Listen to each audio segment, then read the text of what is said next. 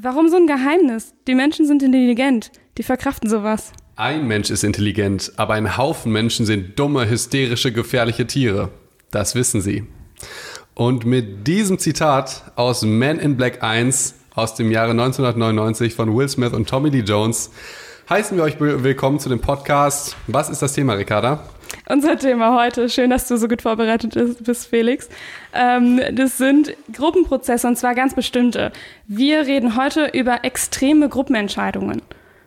Okay, extreme Gruppenentscheidungen zum Beispiel? Zum Beispiel, also eigentlich müsste man ja denken, wir Menschen sind doch echt alle intelligent und in der Gruppe müssten wir eigentlich noch viel schlauer sein. Weil mehr Intelligenz mehr hilft, sozusagen. Ja, das wäre eigentlich doch logisch, oder? Also du trommelst einen Haufen intelligenter Menschen zusammen und wenn die sich dann auch noch unterhalten und darüber diskutieren, dann müssten die ja eigentlich zu einer richtig, richtig guten Entscheidung kommen. Ja, aber es passiert ja nicht so. Ne? Äh, ich überlege gerade, das könnte man vielleicht auch als demokratiefeindlich bewerten oder so. Nein, das meinen wir natürlich nicht. Ne? Also, Demokratie ist toll. Ja, Demokratie ist ganz, toll. Ja, aber gerade zu Demokratie und, und Politik, ich habe da ein Beispiel und zwar der G20-Gipfel. Ich habe natürlich ja. jetzt gerade vergessen, in welchem Jahr der war. Ich glaube, der war so vor zwei Jahren da. Ähm, ging es darum, also gibt es immer diverse Proteste und ähm, diverse linke Protestanten, die, das ist ja fast immer üblich, die zünden halt immer Autos an ne, und meistens dann irgendwie Luxusautos, Mercedes, Porsche und so weiter. Linke ähm, zünden immer Autos an. Ja, ja das können wir ja, vielleicht ja, auch nicht ganz so stehen lassen, aber ich glaube, wir wissen alle, wir erinnern uns doch auf jeden Fall noch an diese Bilder, oder? Diese angezündeten Autos an, in Hamburg, in den Straßen. Ich muss, glaube ich, das ja jetzt nicht sagen, dass ich gesagt habe, Lin, äh, linke zünden im Auto sagen. Nein, natürlich nicht. Ähm, ich will nur den Unterschied erläutern. Normalerweise ist es so, dass Leute, die die Kapitalisten hassen und so weiter, eher so diese Symbole von Kapitalismus anzünden, wie Mercedes und, und Porsche und so weiter. Und natürlich ist das auch nicht richtig. Aber in diesem Fall hat sich die Masse vollkommen irrational und unlogisch verhalten. Ich meine, es ist sowieso irrational und unlogisch, natürlich Autos anzuzünden, aber in diesem Fall haben die halt sogar Kleinwagen angezündet von, von Krankenschwestern, so Altenpflegetransporte und so weiter, wo man so denkt, hä, das sind ja eigentlich die Leute, die ihr so gern unterstützen wollt, die kleinen Arbeiter. Und ähm, man kann es tatsächlich so ein bisschen mit Gruppendynamik erklären, würde ich sagen, dass die, mhm. wenn man jeden Einzelnen jetzt gefragt hat, hm, was machst du da eigentlich, ist dir das bewusst und so weiter, dass die wahrscheinlich sich anders verhalten haben als dann in der Gruppe. Ich finde, äh, dazu passt auch, äh, man sieht das ja ganz, ich, ich gucke ja ganz gerne in die Heute-Show und dann äh, werden doch immer bei solchen äh, AfD-Demonstrationen oder so, so einzelne Leute rausgepickt und irgendwas gefragt, ne? Mhm. Und die haben eigentlich überhaupt keine Ahnung, warum sie da sind. Mhm. Und ähm, das, das zeigt es halt auch nochmal. Aber in der Gruppe haben die eigentlich das Gefühl, dass sie so dafür das Gleiche stehen. Aber ob das dann tatsächlich so stimmt, ist dann wieder eine andere Frage. Das heißt, in der Gruppe scheint es irgendwie, scheinen die irgendwie dümmer zu werden. So klingt das ja. Ja, und äh, weniger selbstreflektorisch. Die denken dann nicht, hm, ist das richtig, sondern die denken, ach, das machen irgendwie alle, dann wird das bestimmt irgendwie schon stimmen. Äh, Gerade bei den komischen AfD-Orks. Ne?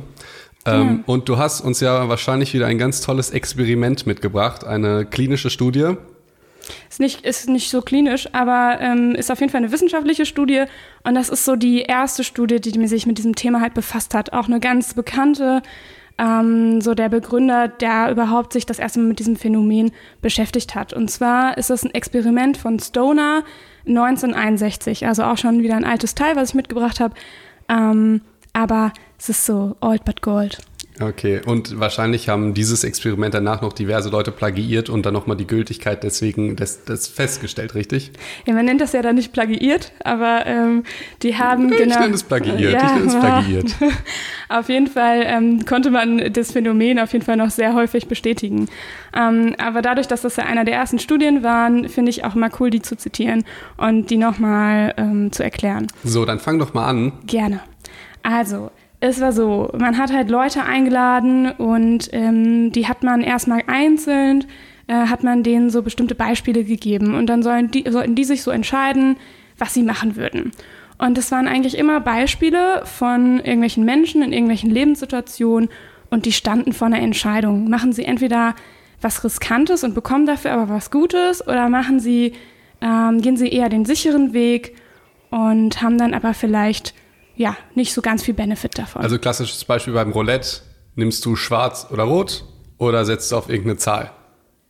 Ist das Risiko hoch zu verlieren oder beziehungsweise hoch Ach zu so. gewinnen? Das war jetzt der Vergleich, der ist mir gerade aufge aufgefallen. Ist das Risiko gering, aber man gewinnt gering oder ist das Risiko hoch und man kann hoch gewinnen? Ja, ja, genau. Ja, das, eigentlich ist das ein gutes Beispiel. Das passt. So bin ich. Ähm, und damit man sich das aber noch besser vorstellen kann, wie das jetzt in diesem Experiment tatsächlich gelaufen ist, jetzt klingt es ja noch alles ein bisschen abstrakt, ähm, habe ich so ein, so ein Beispiel, so eine Beispielstory mitgebracht, die diese Versuchspersonen gelesen haben und dann danach mussten die sich halt entscheiden. Und ein so eine Beispielstory ist, ähm, da haben die halt, äh, haben die gesagt, okay, Henry ist ein Autor, so, und ähm, viele sagen, Henry hat halt Talent und bisher hat er aber eigentlich nur so billige Western geschrieben. Und mit dem hat er sich halt ganz gut seinen Lebensunterhalt verdient.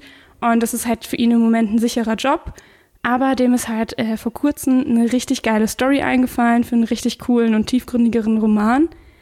Mm, und jetzt ist halt so die Frage für Henry, soll er das jetzt verfolgen? Soll er diesen Roman tatsächlich schreiben? Und mit dem Risiko, dass der dann für die Zeit äh, auch kein Geld kriegt, weil er ja keine billigen Western mehr in der Zeit schreiben kann und dass er vielleicht ähm, ja dadurch in der Zeit äh, ja sehr viel Zeit investiert und ja, es muss ja auch nicht sein, dass dieser Roman trotz der guten Idee auch tatsächlich äh, ein Erfolg wird. Es kann ja natürlich genauso sein, dass der Roman floppt. Dann hat er viel Zeit in das Projekt investiert ähm, und ohne in dieser Zeit aber Geld zu verdienen. Und dann wäre die ganze Mühe umsonst gewesen. Also ich, ich fasse nochmal zusammen, ob ich es jetzt richtig verstanden habe. Ähm, Autor Henry schreibt so immer so ganz okay, schreibt immer so ein bisschen Western und ist ganz zufrieden, macht ein bisschen Kohle, aber nicht krass. Jetzt könnte der ganz viel Geld verdienen, hat aber das Risiko, dass er auch in der Zeit halt nichts verdient mit einem ganz, ganz tollen, ganz, ganz anderen Roman, wo man nicht weiß, funktioniert er oder funktioniert er nicht. Und jetzt ist die Frage, äh, Status quo beibehalten und ganz normal immer weiter verdienen und so ein bisschen glücklich sein und so weiter oder was wagen, ein Risiko eingehen und dann vielleicht aber auch großen Erfolg sehen. Habe ich das richtig verstanden? Genau, aber die Frage ist nicht, soll er es machen oder soll er es nicht machen, sondern die Frage, die die beantworten sollten, war, stell dir vor, du müsstest Henry beraten. Was wäre so die niedrigste Wahrscheinlichkeit, dass der Roman ein Erfolg wird, um das Risiko einzugehen? Das heißt, was ist so das Mindestmaß an Erfolgswahrscheinlichkeit? Äh, damit du dieses Risiko, damit Henry dieses Risiko eingehen soll.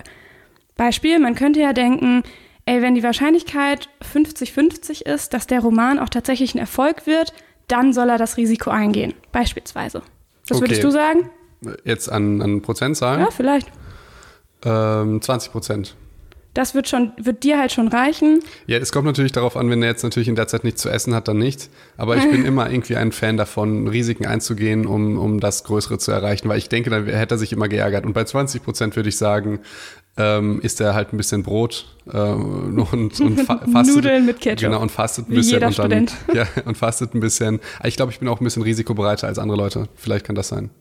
Das ähm, kann sein. Und ich finde es halt immer cool, wenn Leute so ihren Träumen nachjagen und so weiter. Und dann, ja. der wird sich bestimmt immer Ewigkeiten ärgern, jetzt habe ich es nicht gemacht. Ähm, aber es geht ja jetzt nicht um Henry und auch jetzt nicht um uns, sondern es geht jetzt um die Versuchsteilnehmer. Genau, aber jetzt hat man verstanden, was die, was die wirklich machen sollten, die Versuchsteilnehmer. Und die sollten das halt jeder für sich einmal ähm, die Wahrscheinlichkeit aufschreiben, was würde ihnen reichen, um das Risiko einzugehen. Und danach haben sich die Leute in Gruppen zusammengesetzt und darüber diskutiert. Ähm, und was dabei rauskam, war, dass die meisten Gruppen ähm, danach eine höhere ähm, Risikobereitschaft zeigten. Das heißt, die haben in der Gruppe diskutiert und danach sollte nochmal jeder einzeln ähm, nochmal aufschreiben, was jetzt seine Meinung ist. Und man hat gemerkt, die Meinung hat sich verändert und insgesamt waren die meistens danach riskanter drauf. So. Okay, also nochmal kurz zusammengefasst. Die Leute entscheiden sich individuell deutlich anders, deutlich risikoärmer als in der Gruppe. Und in der Gruppe neigen die zu extrem. Und darum geht es ja im Prinzip in dieser Folge, Folge Gruppendynamik, warum man in der Gruppe extremere Entscheidungen. Genau, also man könnte jetzt auch sagen, in der Gruppe ist man vielleicht einfach riskanter. Aber wie schon gesagt, dieses Phänomen wurde in ganz vielen äh, Studien nochmal nachgewiesen. Und man, man hat dann noch mehr herausgefunden, es geht nicht nur darum, dass Gruppen riskanter sind.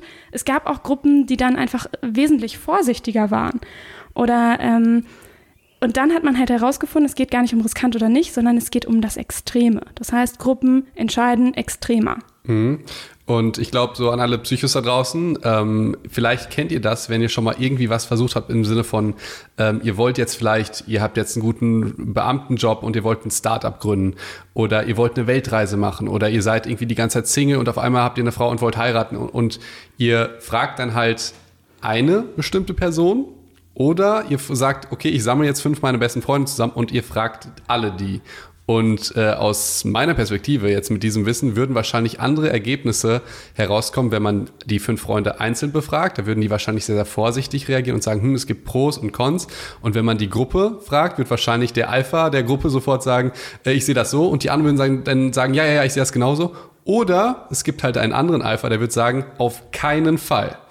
Aber wahrscheinlich wird es eher so sein, wenn man halt das Individuum fragt, okay, es gibt Vorteile, es gibt Nachteile und das wird es wahrscheinlich nicht so extrem sehen wie in der Gruppe. Habe ich das richtig beschrieben? Genau, also Einzelne sind differenzierter und die Gruppe wird extremer. Und man könnte jetzt sagen, okay, boah, Ricarda, jetzt hast du mal wieder so ein richtig uraltes Experiment rausgekramt. Ähm, ich habe da nochmal geschaut, ob ich das noch wird was... niemand sagen, ja, sagen ich, du hast ich, sage so das zu mir selber immer. Okay. Aber ähm, genau, und darum habe ich auch nochmal geguckt, ähm, ob es noch was gibt. Ich habe dann was gefunden, was dich vielleicht auch interessieren kann, Felix. Und zwar eine Studie von 2015 mit Assistenzärzten ähm, in einer HNO-Klinik.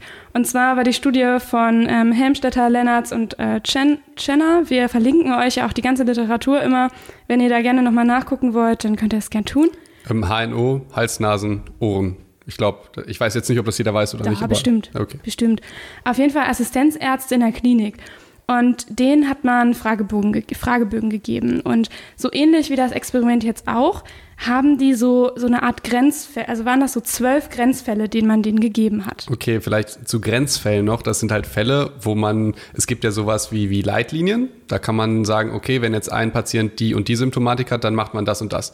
Und es gibt halt Fälle, wo man es nicht so richtig weiß, weil es, das, es gibt halt, äh, die einen sagen so, die anderen sagen so. Es gibt unterschiedliche Argumente für beide Geschichten. Ähm, so ist das zum Beispiel auch bei der OP-Indikation. Und ähm, bei der OP-Indikation, also viele denken, es wäre eine, eine Wissenschaft, dass man einfach sagt, wie Mathematik, 2 plus 2 ist 4. Ähm, man weiß ganz genau, jetzt würde ich operieren, bei dem und dem Bruch. Ähm, okay, bei Brustungen ist es manchmal, also ist es eher einfach, aber es gibt diverse Operationen, wo man, wo man zehn Ärzte fragt und die würden wahrscheinlich zehn verschiedene Meinungen geben. Und ähm, darum geht's jetzt im Prinzip. Also nicht ganz klare Fälle, wo man nicht genau weiß, operiere ich den jetzt oder nicht. Und es gibt eigentlich Argumente für beide Seiten. Und die Assistenzärzte sollten eben auf einer Skala von 1 bis 10 ähm, selbstständig ausfüllen, würde ich jetzt eine OP machen oder nicht. Also ist eine OP-Indikation da oder nicht. Also eins heißt keine OP und zehn heißt sofort aufschneiden. Auf jeden Fall operieren, genau. Ja, absolut. Und dann haben die an dem gleichen Nachmittag, wurden die nochmal in Gruppen zusammengesetzt und sollten darüber diskutieren. So, Ergebnis war, dass äh, alleine, wenn die das alleine äh, den Fragebogen ausfüllen mussten, dann ähm, hat es so äh, geschwankt zwischen 3 und 9 auf der Skala und der Mittelwert lag halt irgendwie bei 6, Komma irgendwas. Und Also ganz kurz, bei 3 und 9 fehlen auch die Extremen jetzt 1, 2 und 10. Also die Extrementscheidungen fehlen beim Individuum. Ähm, das war aber dann in der Diskussion in einer Gruppe, war alles vertreten. Genau, das ist nämlich das zweite Ergebnis. Äh, nach der Diskussion, nachdem die so diesen Nachmittag da rumdiskutiert haben über die zwölf Grenzfälle, haben die Wert, wurden alle Werte genutzt, also von 1 bis 10. Und der Mittelwert war jetzt hier bei 4. Das heißt, von 6 ist er auf 4 abgerutscht. Und dementsprechend gab es einfach wirklich eine statistisch signifikante Unterschied zwischen vorher und nachher, also vor Gruppendiskussion und nach Gruppendiskussion. Und was jetzt so die Autoren daraus geschlossen haben, ist, das ist ja eigentlich Alltag, dass man sich mit als Fachärzte zum Beispiel zusammensetzt und über ein bestimmtes, ähm, über ein bestimmtes Problem diskutiert und das ist ja auch okay. Und es ist aber trotzdem immer wichtig, so dieses Phänomen der Gruppe ähm, darüber reflektiert zu sein und ähm, das so ein bisschen mitzunehmen, ob man sich jetzt wirklich auch so entscheiden würde, wenn man alleine ist. So, ich könnte jetzt so, sofort den ersten Psychotipp raushauen, hauen, oder? Das machen wir nochmal später, oder? Ich würde ich es jetzt schon mal direkt Ja, machen, komm, dann können ja, wir es gleich nochmal wiederholen. Und zwar, ähm, was halt extrem wichtig ist, wenn man, wenn man sich irgendwie bestimmt verhält oder Entscheidungen tr trifft, ist ja die Selbstreflexion, dass man überlegt, hm, wo war ich jetzt, also was habe ich vielleicht falsch gemacht, was hätte ich besser machen können, sehe ich das jetzt richtig? Aber was man natürlich jetzt auch ähm, sich vergegenwärtigen sollte, ist natürlich der Gruppeneffekt. Das heißt, man hat diesen Struggle zwischen Selbstreflexion und Selbstbewusstsein so, dass man jetzt nicht denkt, ähm, okay, ich habe mich jetzt vollkommen falsch verhalten, wenn die ganze Gruppe halt das vielleicht anders sieht, weil vielleicht sind die, sind die in einem Extrem. Also hätte man das damals so Bill Gates gesagt, okay, äh, mach mal kein Betriebssystem, bleib weiter, ich weiß gar nicht, was er gemacht hat, nehmen wir mal, er war Lehrer oder so, äh, bleib mal weiter Lehrer, dann hätten wir halt jetzt kein Windows. Ne? Ähm, also man, dann man muss sich dann wirklich, wenn man das im Hinterkopf hat, muss man halt gucken, Selbstreflexion ist unfassbar wichtig, aber auch, dass man seine Entscheidung und seine, seine eigenen Bewertungen jetzt nicht vollkommen in die Hände der, der Gruppen gibt. Genau. Und jetzt fragt man sich ja, warum ist denn das so? Äh, warum sind denn Gruppen, warum entscheiden die so viel extremer und warum sind die nicht einfach schlauer in einer Gruppe? Ähm, wie gesagt, könnte man eigentlich auch denken. Und ich habe euch mal so vier Erklärungsansätze mitgebracht. Um, und zwar äh, einerseits kann man halt sagen, die beeinflussen sich einfach gegenseitig. Ne? Also die haben verschiedene Argumente, die einfach dafür sprechen und vielleicht Argumente, die man alleine noch nicht bedacht hat. Das ist ja eigentlich auch ein ganz ähm, ja ganz guter Punkt, wenn ich alleine noch nicht darauf gekommen bin und in der Gruppe noch einen neuen Ansatz bekomme. Man muss aber auch sagen, das ist natürlich der vollkommen, also das, der Erklärungsversuch ist natürlich vollkommen lame, weil eigentlich wollen wir herausfinden, warum sich die Leute halt irgendwie verrückt und komisch verhalten. Ne? Das ist ja jetzt vollkommen rational, dass die Leute halt auch auf die anderen hören, wenn die gute Argumente haben. Deswegen ist natürlich das, was jetzt kommt, viel, viel spannender. Also go. Der Vergleich, also die, dass Menschen halt ähm, spüren, dass sich hinter diesen Meinungen auch so Gruppenwerte und Gruppennormen verbergen und dass man einfach so einem sozialen Druck ausgesetzt ist und man sich irgendwie anpassen will. Das heißt, man merkt, irgendwie stecken da noch andere Geschichten hinter und wenn ich jetzt was anderes sage, dann gehöre ich irgendwie nicht mehr zur Gruppe. Ja, und ähm, bei Assistenzärzten oder generell im Krankenhaus, man muss wissen, im Krankenhaus ist so die, die schärfste Hierarchie. Und ähm, gerade wenn jetzt im Plenum entschieden wird, also wenn alle Ärzte irgendwie zusammenkommen und da gibt's jetzt irgendwie einen Oberarzt oder, oder den, den, den Klinikchef und der hat halt seinen, seine extreme Meinung, ne? Ähm, dann neigt natürlich auch, neigen halt die anderen dazu, zu denken, okay, der macht das jetzt seit 36 Jahren und der sagt wahrscheinlich im, am Tag zehnmal, dass er das seit 36 Jahren macht. Dann denkt man, okay, der wird's wahrscheinlich schon wissen. Und ähm, ich habe auch das Gefühl, dass wenn man sich entscheidet, und zwar in einem Extrem. Und beispielsweise in der Klinik ist es ja, ich muss aufpassen, dass ich jetzt nicht so viel da erzähle, ich habe ja Schweigepflicht und so weiter. Teilweise geht es da ja um zum Beispiel eine Amputation von einem Bein oder von einem Arm. Und ähm, da muss man Entscheidungen treffen mit Pros und Cons, die wirklich sehr, sehr gravierend sind, ob man jetzt ein Bein abnimmt oder nicht. Und da merkt man schon, ähm, gerade auch Leute, die sich, ich sage jetzt mal ganz böse, profilieren wollen, aber das ist vielleicht auch falsch, oder Leute, die halt zeigen wollen, wie erfahren sie sind, die sagen dann so, ja, müssen wir abnehmen, ne, geht nicht anders. Und, und vielleicht ist es auch so, manchmal wird halt so Entschlossenheit äh, so ein bisschen mit Kompetenz vor der Gruppe verwechselt, weil ähm, wenn jetzt jemand sagt, hm, ich weiß es nicht, also man könnte das machen und man könnte das so machen, wirkt es vielleicht einfach nicht so stark in der Gruppe, mhm. ähm, wie wenn man sagt, ich weiß es ganz genau, wir machen das so. Ne? Und das ist natürlich, äh, das ist natürlich gefährlich und das kann natürlich auch diverse Leute beeinflussen. Und am Ende sehen vielleicht das die ganze Gruppe so wie der, der Alpha, der Oberarzt, aber wahrscheinlich hätten das die Gruppe individuell ganz, ganz anders gesehen. Und jetzt hast du eigentlich zwei Sachen gesagt, ne? Also einerseits äh, möchte, ist, hat man so ein bisschen so einen Gruppenzwang, man schließt sich der Mehrheit irgendwie an. Also äh, ja, eigentlich Stichwort Konformität, kann man noch ganz, ganz viel zu sagen. Ähm, und der, der andere Punkt ist, dass man sich eine Autorität eher anschließt. Also jemand, der entschlossen auftritt, der Oberarzt. Ne? Und äh, das sind zwei verschiedene Punkte. Ähm, und das können alles äh, Erklärungen dafür sein, warum das dann so extrem wird. Und man kann sich einfach vorstellen, wenn diese ganzen Sachen ähm, mit reinfließen, dass das wie so eine Art Verselbstständigung wird. Also das, man schaukelt sich einfach in der Gruppe irgendwann hoch. Ja, äh, das, ich glaube, so kann man das auch sehr gut äh, erklären, was da mit dem G20-Gipfel los war. Ähm, oder auch mit dem Rezo-Video, da sind wir, glaube ich, gar nicht drauf eingegangen, aber ich glaube, das machen wir gar nicht, oder? Ähm, wollen wir das machen? Möchtest du das noch machen? Ja, war, war, wie wir auf das Rezo-Video gekommen sind, war eigentlich, also erstmal inhaltlich fand ich das total cool, ne? Inhaltlich fand ich das auch top und ich feiere das auch, dass er das getan hat und so weiter. Absolut. Ich, ich, Aber was wir so gedacht haben, ey, das ist so krass gewesen, wie die Leute darauf abgegangen sind, ne? Was der ja erzählt hat, waren ja keine, äh, keine Fakten, die er jetzt irgendwie erfunden hat, sondern irgendwie, also mir war das schon vorher klar, ja, was der gesagt nicht, hat. Nicht nur, ne? dass er die nicht erfunden hat. Er hat einfach, also keine neuen Sachen Nein, gesagt. Also, war nicht neu. Das, das wussten wahrscheinlich viele schon. Er hat es natürlich Props an ihn. Er hat es natürlich in einem super Zusammenhang alles, äh, ja, alles, alles gemacht. Und, er und auch verständlich Verständlich, er hat es total gut belegt. Und ja. äh, ich habe größten Respekt vor ihm. Ich, wir müssen das, glaube ich, auch so sagen, weil die Hörer, die wollen ganz schnell, das ist, können wir vielleicht auch noch was machen, die wollen halt ganz schnell irgendeine Schublade. Findet ihr das jetzt gut oder findet ihr das schlecht? Du kannst nicht so wir in der Mitte, weißt du? Wir finden es äh, insgesamt gut. Nein, wir finden, wir, also ich kann es ganz klar sagen, wir finden Rezos Video ja. unfassbar genial. Wir haben aber Angst, beziehungsweise wir finden das sehr, sehr interessant, wie sich die Gruppendynamik da entwickelt.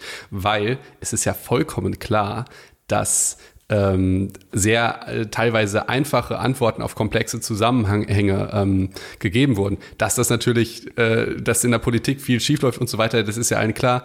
Nur ähm, man hat manchmal den Eindruck, dass die Leute denken, dass die CDU oder die Politik böswillig den Klimawandel herbeiführt oder oder oder irgendwie ne die Zerstörung des Planeten. Ja, so. Das, ja. Das, das, das, das ist natürlich sehr sehr un, undifferenziert, aber man konnte da wirklich sehr gut sehen, okay, die Leute, die die wollen es vielleicht auch gar nicht äh, so undifferenziert sehen. Die wollen jetzt halt da losstimmen und sagen, krass, das geht nicht und so weiter. Und das sind halt Gruppendynamiken, so kann man das auch so ein bisschen verstehen, wie das halt alles in der Nazi-Zeit war. Ähm, wie das Individuum halt so ein bisschen dümmer geworden ist und, äh, und den Schutz des Rudels der Gruppe genossen ja. hat. Ne? Ähm, wir, wollen, wir, wollen, damit sagen, dass solche Gruppensachen ja nicht immer nur ins total Negative laufen. So jetzt im Fall Rezo ist es ja eigentlich in eine positive inhaltliche Richtung gelaufen, dass viel mehr Leute gesagt haben, yo, Klimawandel gibt's und wir müssen was dagegen tun. Geil. Aber was so ein bisschen gruselig ist, ist, dass die ja so abgegangen sind. Ne? Und man stelle sich vor, das wäre nicht der coole Rezo, der ähm, reflektiert ist und eine gute politische Einstellung hat, sondern irgendein sondern AfD Hitler. oder Hitler oder irgendein AfD-Org, ich glaube nicht, dass da die Masse gesagt hätte, nein, das, also äh, wahrscheinlich, vielleicht in Deutschland schon ein bisschen, aber wahrscheinlich äh, sind auch wir weiterhin so beeinflussbar in der Gruppe, äh, sind wir halt nicht viel cleverer. Genau. Und darum geht's uns und darum wollen wir das heute ja auch noch ein bisschen erklären. Ähm, ich habe noch ein Beispiel. Soll ich das jetzt mit Christian Lindner bringen? Oh ja, noch, okay. noch mehr Politik. Okay, noch mehr Politik, ja. Auch, auch da wieder, da muss man ja, ne, weil die Hörer, die, die Psychos da draußen, wie wir euch natürlich nennen, äh, die finden entweder irgendwie Christian Lindner gut oder scheiße. Wir nennen euch so ganz liebevoll, ne? Ja, das, äh, ihr seid uns liebevoll. Wir nennen uns auch immer so gegenseitig. ähm, da möchte ich ähm, auf ein Event hinaus, vollkommen egal, wie man den politisch findet oder sonst irgendwas, ne? Auf ein Event, das ist, glaube ich, ein Jahr her und jetzt vor, jetzt, jetzt, jetzt vor kurzem hat er das gleiche wieder gemacht mit den Fridays for Future Leuten, was wir, glaube ich, auch total feiern, die, ne? Also müssen Richtig gut. Ja, sehr gut. Ich ähm, möchte auch Schule schwänzen dafür eigentlich. Jetzt, äh, jetzt zieh das nicht so ins Lächerliche. Nein, ich, ich, ich hätte das gut. mega, ich hätte das auf jeden Fall gemacht ach, damals. Diese Leute, die sagen, dann sollen die das auch Samstag machen, dann denke ich, okay, welcher Bahnstreik, ja welcher Hallo. Bahnstreik ist denn nach, ist vorbei, nachdem, äh, okay, äh, muss man noch nicht drauf eingehen, ja, oder? Fridays for Future ist toll. Okay, da, aber darum geht es nicht. Nein, es geht da um ein Ereignis, da sind, da hatten eigentlich so ein paar Leute eine Idee, die wahrscheinlich viele Leute gut finden würden. Es ging nämlich darum, dass die Regierung Studiengebühren für Nicht-EU-Ausländer ähm, einführen wollte. Ähm, das, und ich glaube, die meisten Menschen würden so sagen, ähm, ich, wir finden es eigentlich cool, jeder Mensch ist gleich. Wenn wir keine Studiengebühren zahlen, sollen das halt viele andere Leute nicht machen. Ne? Ich sage jetzt mal, politisch sind das natürlich total komplexe Vorgänge. Nur ganz einfach runtergebrochen. Ist, ich glaube, die meisten würden eher sympathisieren mit Leuten, die sagen, wir sind alle gleich. Jeder ähm, hat die gleiche Chance. Jeder hat die gleiche Chance. Und wenn ihr schon irgendwie aus einem Land wie Afrika kommt, dann müsst ihr jetzt nicht bei uns, ne? so nach dem Motto. So, dann sind halt... Ähm, dann sind halt, äh, hat halt eine Gruppe von, von ähm, linken Demonstranten hat da halt Christian Lindners Rede gestört und den angeschrien und haben halt gesagt, freie Bildung und das muss nichts kosten. Und Christian Lindner hat einfach rhetorisch diese armen, armen Studenten so zerlegt, dass man gemerkt hat, der komplette Saal, äh, ich mich eingeschlossen, muss ich, muss ich sagen, und ich war nicht da, sondern ich habe es nur bei YouTube gesehen, hat halt ich will jetzt sagen, vielleicht fast sogar inhaltslos oder das ist, das ist natürlich eine krasse Bewertung, aber war halt so auf Christian Lindners Seite, weil der das rhetorisch so gut rübergebracht hat.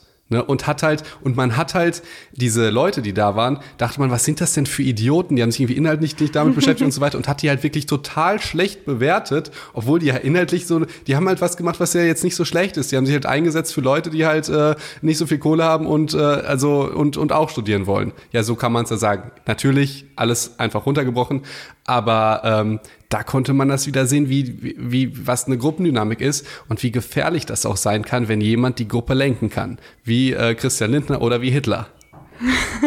Schön, dass du das in einem Satz gesagt ja, hast. Ja, es ist, es, ist, es ist ja ein ähnlicher Prozess, aber die beiden haben natürlich sonst, äh, ne?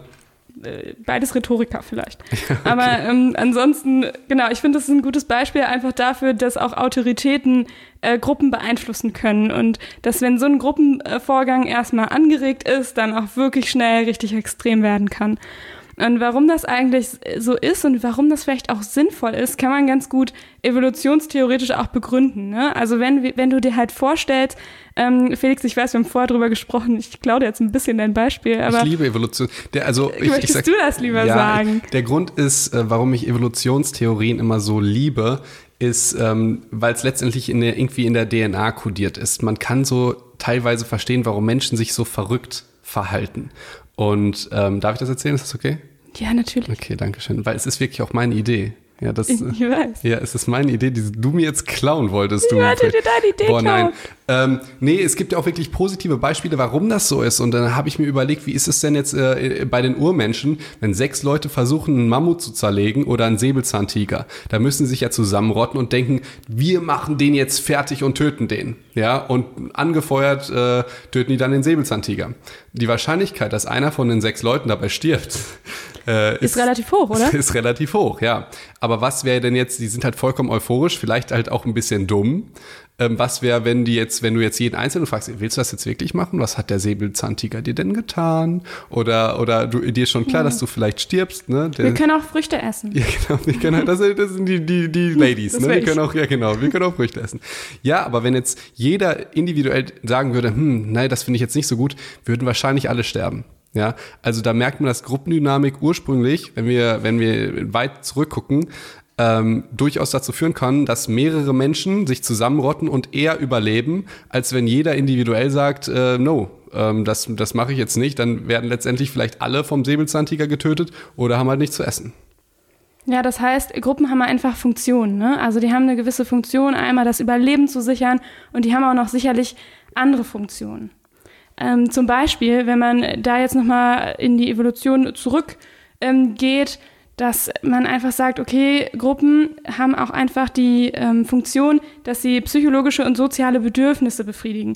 Das heißt, also nicht nur damals, sondern noch immer noch, sowas wie Anerkennung, die bekommst du halt in der Gruppe. Ne? Oder auch ähm, Hilfe beim Erreichen von Zielen, zusammen den Säbelzahntiger töten. Oder auch ähm, heutzutage, wenn du ein Ziel erreichen willst, ist es halt oft einfacher, wenn du die Gruppe dabei hast. Ähm, aber andererseits brauchst du die Gruppe auch, um Informationen und Wissen zu erlangen, weil vielleicht andere Leute mehr wissen als du. Äh, natürlich Sicherheit so und Überleben, ganz klar. Und ich finde, das ist auch ein ganz, ganz wichtiger Punkt, dass wir uns als Individuum auch immer dann, also wir haben auch alle eine Identität, die mit einer Gruppe zusammenhängt. Das heißt, wenn, ich, wenn jemand sagt, ich bin eine Mutter, dann kann er das ja nur identifizieren oder sich als Mutter bezeichnen, wenn es eine Familie oder Kinder dazu gibt. Und ähm, genauso wie andere Leute sagen, ich bin BVB-Fan. so, oder ich bin Christ. Oder ich bin Deutscher. Also es ist oh, ganz egal. Oh, oh das, darf ich das haben, sagen? Ich glaube, wir haben viele Nazi-Sachen heute drin. Ja. Was haben wir drin? Hitler, bin, Deutscher ähm, und so weiter? Europäer? Okay, Europäer, ja. Das, das, ich glaube, das darf man sagen. Obwohl ich darf das eigentlich, ich, ich finde es eigentlich... Naja, okay. also, es ist, du, also um sich zu identifizieren. Ich bin ein Mensch, das können wir doch sagen. Mensch. Ich bin ein Mensch. Das grenzt eigentlich Außerirdische und Tiere aus, aber ähm, ja. Ja, okay. Ähm, ich bin ein Lebewesen okay. und kein Stein. Sag mal, haben wir eigentlich schon, jetzt können wir da mal so ein bisschen über die AfD lästern oder hast du da auch schon was zur Gruppendynamik gesagt? Ich weiß es nicht. Ich, ich habe nur gesagt, dass die ja ähm, auch so unglaublich dumm sind, wenn man die einzeln befragt. Und aber in der Gruppe, wenn die irgendwie demonstrieren, denkt man, die hätten irgendwie eine Ahnung, warum sie das tun. Kollektives Bewusstsein. Ja. Ne? Und daran merkt man es ja auch. Ne? Also wir, das hat schon irgendwie einen Sinn, warum wir in der Gruppe extremer sind. Okay, okay, ähm, okay. Nein, das hat bei der AfD überhaupt da keinen nicht, da Sinn. Nicht, nur ja, beim Säbelzahntiger. Ja, beim Säbelzahntiger. Oder ähm, was ich dann noch gesehen habe, wir müssen gar nicht so weit zurückgucken. Wenn wir uns einfach mal so den Krieg angucken, das ist ja einfach, ein Krieg ist ja ein Konzept, was total dämlich ist. Ähm, ja. Und wenn man sich jetzt anguckt, irgendwie Erster Weltkrieg, Zweiter Weltkrieg, irgendein Weltkrieg, und da stürmen halt irgendwie Deutsche auf Franzosen und umgekehrt. Und wenn man jetzt mal so einen, so einen keine Ahnung, so einen 25-jährigen Soldaten beiseite nimmt und sagt, ey Junge, was machst du da eigentlich? Hat der Franzose dir was getan? Hat sein Baguette nicht so gut geschmeckt oder sein Crepe? Ne, und der äh, hat auch Kinder zu Hause. Ja, und er hat auch Kinder zu Hause und so weiter. Wahrscheinlich wird er dann sagen, hm, ja, habe ich jetzt noch nicht so drüber nachgedacht. Oder er wird sagen, ja, die haben mal äh, Leute hier, Freunde. Und ähm, sogar, man sieht es so gut, ich finde es so genial, bei Herr der Ringe zum Beispiel. Wenn Ja. diese ganzen Ritter äh, so richtig angefixt werden von dem König, der sagt, und die, wir töten sie alle tot und alle schreien, yeah! Und die wissen ja ganz genau, die erste Reihe stirbt immer. Ja, die werden schon Ja. von Pfeilen erledigt, bevor die, aber die stürmen da rein, denken halt nicht darüber nach, weil ich, die müssen ja sterben. Ja, sonst für die würden, Gruppe. Genau, sonst würden ja alle sterben. Ähm, und ähm, ja, Genau, und wenn man einen von denen in der ersten Reihe fragen würde, so, dann ähm, wird er sich das wahrscheinlich nochmal anders überlegen. Aber genau das sind Gruppenprozesse. Und ich glaube, wir haben es jetzt so ein bisschen umrissen. Ich finde, das ist natürlich auch ein komplexes Thema, da kann man super viel zu sagen. Ähm, aber ich glaube, es ist einfach das Wichtigste, dass man sich dem so ein bisschen bewusst ist. Ne? Also zusammenfassend, was haben wir heute eigentlich gemacht? Wir haben gesagt, Gruppen entscheiden einfach extremer. Entweder auch extrem riskant oder vielleicht auch extrem ängstlich. Das kann in alle Richtungen gehen. Das ist in extrem blöd oder in extrem schlau. Also einfach extrem. Kann positiv sein, dass wir, dass wir überleben, kann negativ sein, dass wir halt irgendwie bei der AfD irgendwie was gegen andere Menschen haben. Genau. Und ähm, warum das so ist, ist, dass Gruppen halt einfach schon immer eine wichtige Funktion fürs Überleben hatten, zum Beispiel Sicherheit und Schutz geboten haben. Und ähm, dass es aber auch die Bildung unserer eigenen Identität beeinflusst, in welcher Gruppe wir sind. Das heißt, das ist für uns einfach wichtig, für meine eigene Identität ist es wichtig, in irgendeiner Gruppe zu sein. Und ähm, durch extremere Entscheidungen und Einigkeit in der Gruppe kann halt das Überleben einfach besser gesichert werden. So. Das ist eigentlich so das Zusammengefasste, oder? Das ist sehr, sehr schön zusammengefasst, aber jetzt kommen wir nochmal auf die von der inhaltlichen Ebene zu der so appellativen, was können die Psychos da draußen jetzt davon mitnehmen überhaupt? Ich nenne es ja gerne Psych-Advice Okay, nenn's mal Psych Advice. oder der Psychotipp der Woche. Ja, wir wissen noch nicht, wie wir es nennen, aber wir sind noch nicht zufrieden. Also vielleicht habt ihr ja sogar Ideen. Fände ich ganz geil. Finde ich auch. Ähm. aber macht das nicht in der Gruppe, sonst wird es wahrscheinlich irgendwie was total Rassistisches Was mit total Beleidigungen oder so. Ja, genau. Äh, ja, jeder einzeln bitte. Und äh, dann gucken wir in unserer kleinen Minigruppe. Okay, Psych Advice, Psychotipp, irgendwas Numero uno. Genau, also was habe ich ja vorhin schon so ein bisschen gesagt und haben wir immer wieder angedeutet. Seid euch diesen Gruppenprozess einfach bewusst. Das ist einfach wichtig. Also überleg dir genau, ist das jetzt echt deine Meinung oder ist das die Meinung der Gruppe? Und wenn du deine Meinung wegen der Gruppe geändert hast, weil du vielleicht vorher diskutiert hast, warum hast du die geändert? Weil in der Gruppe vielleicht Argumente aufkamen, die, an die du einfach alleine nicht gedacht hast, dann ist es vielleicht gar nicht so schlecht. Oder wolltest du vielleicht auch einfach ein bisschen dazugehören? Da so reflektier dich da einfach. Dass man als Säugetier einfach nicht alleine stirbt. Aber dafür machen wir, glaube ich, nochmal eine neue Oh, extra ja. Folge. Ja. Ähm, ja, und das Zweite ist, dass wenn ihr jetzt wirklich ein Problem habt und ihr, euch ist die Meinung jetzt von, von fünf euren Freunden wichtig, fragt am besten jeden einzelnen davon und nicht alle zusammen. Ähm, dann kriegt ihr wahrscheinlich das beste Ergebnis, was so ein bisschen, was halt kein großes, ähm, ja, kein großes Extrem hat. Und ich habe sogar noch einen dritten Psych-Advice für heute. Und zwar, äh, manchmal kannst du dir auch solche Extrementscheidungen einfach zunutze machen.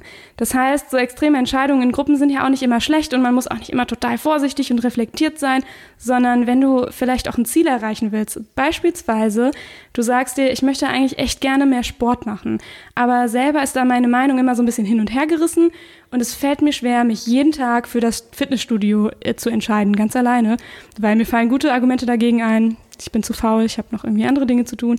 Dann such dir doch einfach eine Gruppe, die dafür brennt, so, die da Bock drauf hat, ähm, deren Meinung da schon vielleicht relativ extrem ist und die sagen, Fitnessstudio finde ich richtig cool, jeden Tag. Und das kann man natürlich auch darauf, wenn man jetzt ein Instrument lernen will, dann kann man sich halt mit Bandleuten oder wenn man, wenn man jetzt ein extremer Streber werden will, dann geht man halt zu den ganzen Nerds. Und das ne? geht ja auch alles online, ne? Also du kannst ja dementsprechend auch anderen Leuten folgen und so weiter und dich inspirieren lassen und dich in die Richtung auch mit Absicht beeinflussen lassen, wenn es dem Ziel entspricht, den, das du eigentlich gerne erreichen willst. Okay, ja, sehr schön. Wir haben jetzt so viel über Gruppen geredet, aber eigentlich, ich sag jetzt mal, es gibt noch viel spannendere Themen, was auch diese Gruppe angeht, äh, an die äh, Gruppendynamik und so weiter. Was erwartet uns denn jetzt noch eventuell in der nächsten Folge oder in der übernächsten Folge, wenn wir darauf Bock haben und dir? Also ich hätte richtig Bock, äh, noch mal was zur Konformität zu machen. Wir haben das so ein bisschen angesprochen, also so ein bisschen Gruppenzwang, ähm, dass man irgendwie das Gefühl hat, man muss sich der Mehrheit anschließen. Warum ist das so und wann ist das eher so, dass ich mich einer Gruppe anschließe und wann ist es eigentlich eher so, dass ich mich der Minderheit anschließe oder vielleicht so einem ganz charismatischen Redner ich fand, das, ich, ich, fand das jetzt viel zu kompliziert, was du gesagt hast. Ich stelle euch Psychos jetzt einfach mal eine, ein paar Fragen und ihr überlegt euch, hattet ihr die vielleicht schon mal? Habt ihr euch die mal gestellt im Sinne von, ähm, habt ihr euch mal versucht, einen Monat anders zu ernähren, irgendwie vegan zum Beispiel, und euer Umfeld hat euch die ganze Zeit versucht, das irgendwie schlecht zu reden oder euch davon abzubringen. Seid ihr mal auf eine Party gegangen und habt gesagt, ich trinke heute nicht und musstet euch irgendwie dafür oh, rechtfertigen. Ja. Ne? Habt ihr schon mal, seid ihr vielleicht in der Schule normal gut oder nicht so gut und auf einmal wart ihr gut und eure Freunde haben irgendwie gesagt, hm, ist ja komisch. Habt ihr vielleicht versucht, euch irgendwie auf Instagram irgendwie zu zeigen und gleich sind irgendwie alle am Reden und so weiter? Äh, oder wollt ihr irgendwie im Job aufsteigen und auf einmal betiteln einen irgendwie alle als Streber oder sowas? Und natürlich auch der der äh, Gegenpol, ne, wenn ihr jetzt die ganze Zeit gut wart und mit Strebern abhängt und dann anfangt Gras zu rauchen und jetzt nicht mehr in die Schule zu gehen. Ähm, habt ihr da schon mal erlebt, wie die Gruppe darauf reagiert? Und ähm, was glaubt ihr, ist das vielleicht nur Neid oder handeln die vielleicht so, weil die es gar nicht anders können? Und habt ihr Bock davon, noch ein paar Studien äh, zu dem Thema erklärt zu bekommen? Mit Evolutionstheorie. Das immer, immer dabei. Okay. Äh, damit danken wir uns und ähm, bis nächste Woche, oder? Ja, Vergesst nicht, den Podcast zu bewerten und ähm, diese ganzen Sachen zu machen. oh ja, und sagt uns ähm, doch einfach mal, ob ihr, was ihr zur Psych Advice sagt und habt ihr vielleicht eine richtig gute Idee, wie wir das eigentlich besser nennen können.